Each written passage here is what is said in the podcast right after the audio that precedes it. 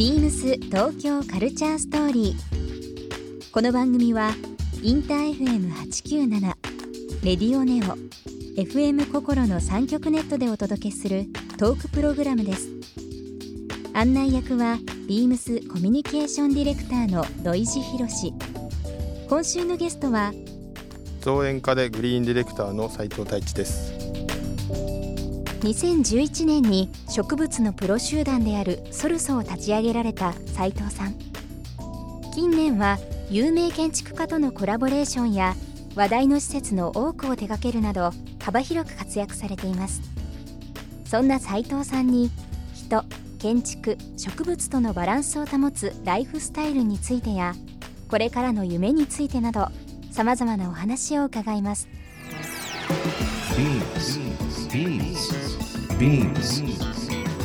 BeamsTokyo Culture Story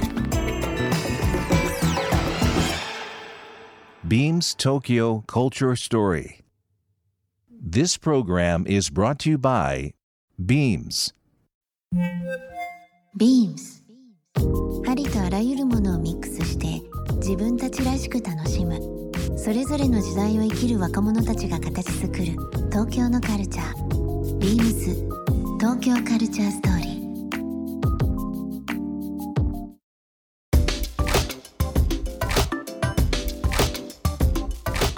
ー。なんかあのーワーカーシャツワークウェアがですね、非常に今、まあ、ファッションとしても注目されてる中ではい。斉、藤さんのその作業着ですか、はいはいまあ、ハットにですね、はい。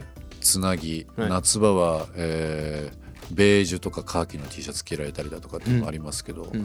あのスタイルがですね、ファッション業界にもすごく影響を与えてるような気もしあますよ。本当ですか？僕はもう仕事からいろんな角度で物事を見ちゃうんですけど、はいはい。だからそうですねそのななんていうんですかねジャンルで言うと。ファーム系ですファーム系？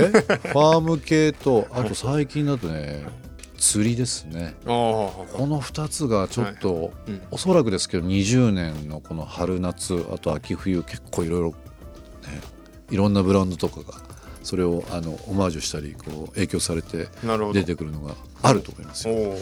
お楽しみです。ちょっとファッションコラボもなんか面白いことができるかもしれない。ですああぜひぜひはい。ね、なんかね本当にいつも思いますけども、まあ、最近はあの斉藤さんのご活躍、えーまあ、カーサブルータスもそうですしいろんなそのインテリア系、えー専門誌、えーのみならずですけどもいろんなウェブでも取り上げられてますが最近、まあ、非常にこう名だたる建築家とのコラボレーションとかいろんな施設の、えープロデュースっていうのをご一緒さ,、ね、されたりっていうの多いなと思いますけど、斉藤さんの中で仕事として印象的なこととか大変だったけどいい思い出だなっていうのはここ最近あったりしますか？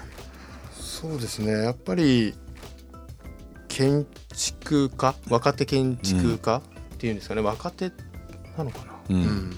まあけど最近の建築家はすごく面白い、うん。まあ、これはこれでまた面白いなって思いますね、もうすごい勉強になりますね。うん。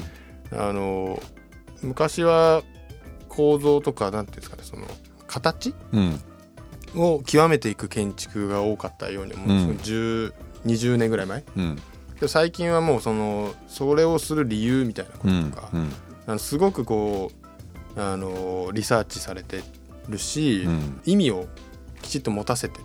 なるほど。これが面白い。うん。すごく歴史とかあの文化とかっていうことを僕らも勉強しないとうん。追いつけないですよね、うん。すっごいみんな頭良くて。うん。だから一個一個のプロジェクトにかけるリサーチの時間が長くてうん。それがちょっと面白いですね最近は。なるほどね。うん。まあでも先ほど申し上げた種さんもそうですけども若いといってもキャリア積まれてるからもう言葉として若いが正しいかどうか分かんないですけども本当に何て言いましょうね。日本の今の建築家の方々の世界への影響力あとは私たちの生活をこういい意味で変えてくれるきっかけっていうのが本当に増えてますよね。そうですね。はい。いやでもまあ斉藤さんが私たちの生活をガラッと変えていただいた張本人であることは間違いないなとは思いますけどもね。今年2020年東京オリンピック・パラリンピックあって、世界的にも東京が注目されてはい。ますが、は改めて最近、まあ、渋谷もそうですし代々木とか、はい。まあ、千駄ヶ谷とかもだいぶ様変わりしてますけども、はい。最近のこの東京の景観考はい。えるとはい。どうですか？雰囲気。変わってる部分。緑が増えた減ったとか。あー緑を増やそうとしてる人は増えたんじゃないですか、うん。けどまあ変化がすごすぎて怖い場所もいくつかありますけどねやっぱり。でもまああの緑が増えたというのはなんとなく感じますよね。そうですね、うん。あとあのビルの中が増えてるんですよ、ね。だから渋谷の駅前なんてうん。ちょっとこうビルがすごい建ってるから、うん。ちょっとね緑がなくて、うん。本当未来の街みたいな見えますけど、うん。あのビルの中にめちゃくちゃグリーン入ってるんですよ。オオフィスとかもうすごい僕らも多いんですよね。はい、スクランブルの中も結構やらせてもらってますけど。あそうですか。はい、インドアに森が実は増えてるんですよ。だから意外と外だけじゃないっていうとこなかなか気づかない部分だけど。まあだから働き方改革という言葉が非常に今あの重要視されて一般化ねあの言葉として出てますけど、まあ、ビームスもそうですけど結構そのオフィス内のあのその緑の重要性っていうのはもうここ数年で急に増えましたよね。そうですねすごい増えてますねじゃあ僕が気づかないところで いろんなオフィス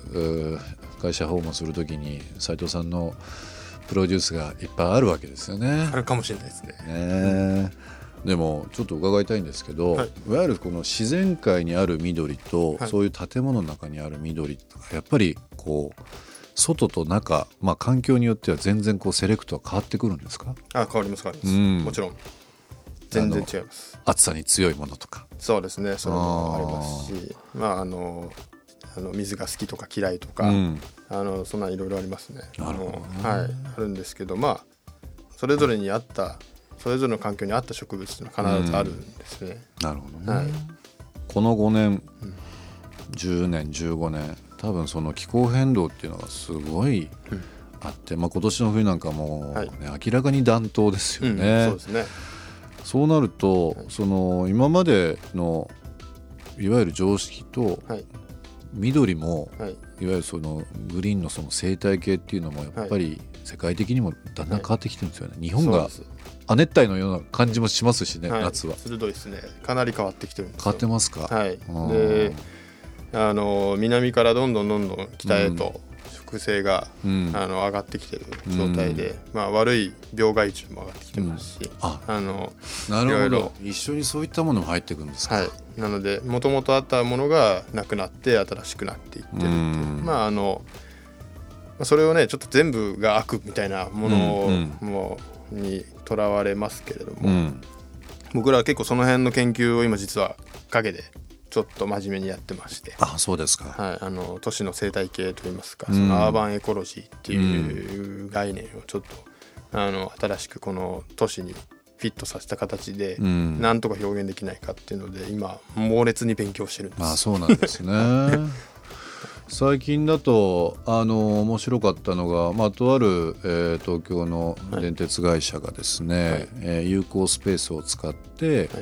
グリーンを育てたりだとか高架下のね、はい。デッドスペースと言われているようなところとかあとは地下で何かこう、はい。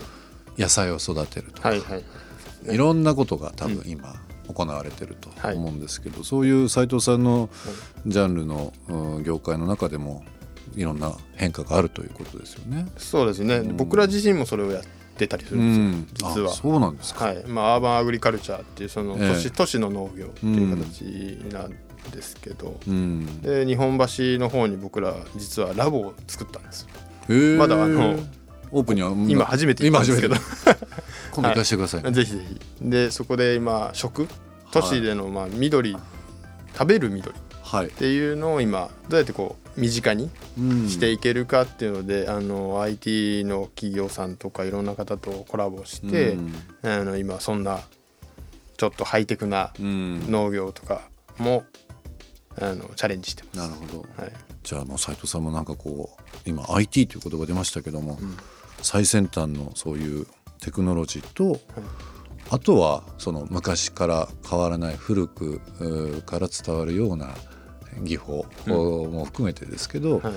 振り幅広いですね。いろんな意味で。そうですね。まあ古いものと新しいものが好きっていうところでまあ,、うん。あのその両極端。うん。振り幅はまあ広いんですけど、まあ、端っこと端っこやってる感じですね、うん。あのー一番気持ちいいですよね。両方知るっていうのがね。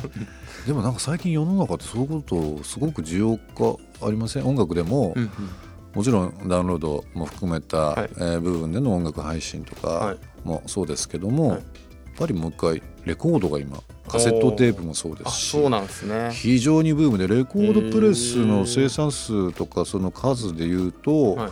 世界的に見ても、うん。おそらくもう18年が結構ガーンと上がったんですけど19年多分おそらく今年も今まで一番多いと思いますよ。本当ですか、うん。へだから多ーそれ分は両方を多分ね、味わうっていうか楽しむっていうのが求められてる部分かもしれないですけど、ね、なるほど。いろんなジャンルもありますね。ビームス東京カルチャーストーリー。番組では皆様からのメッセージをお待ちしています。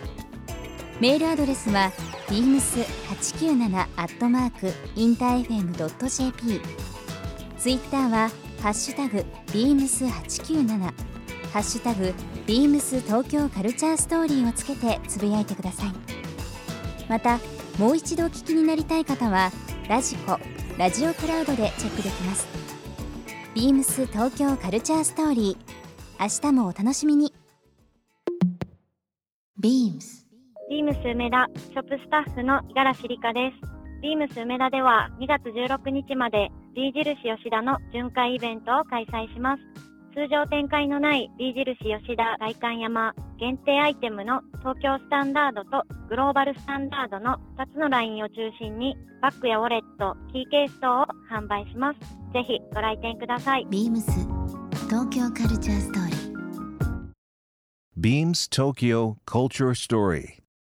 This program was brought to you by Beams.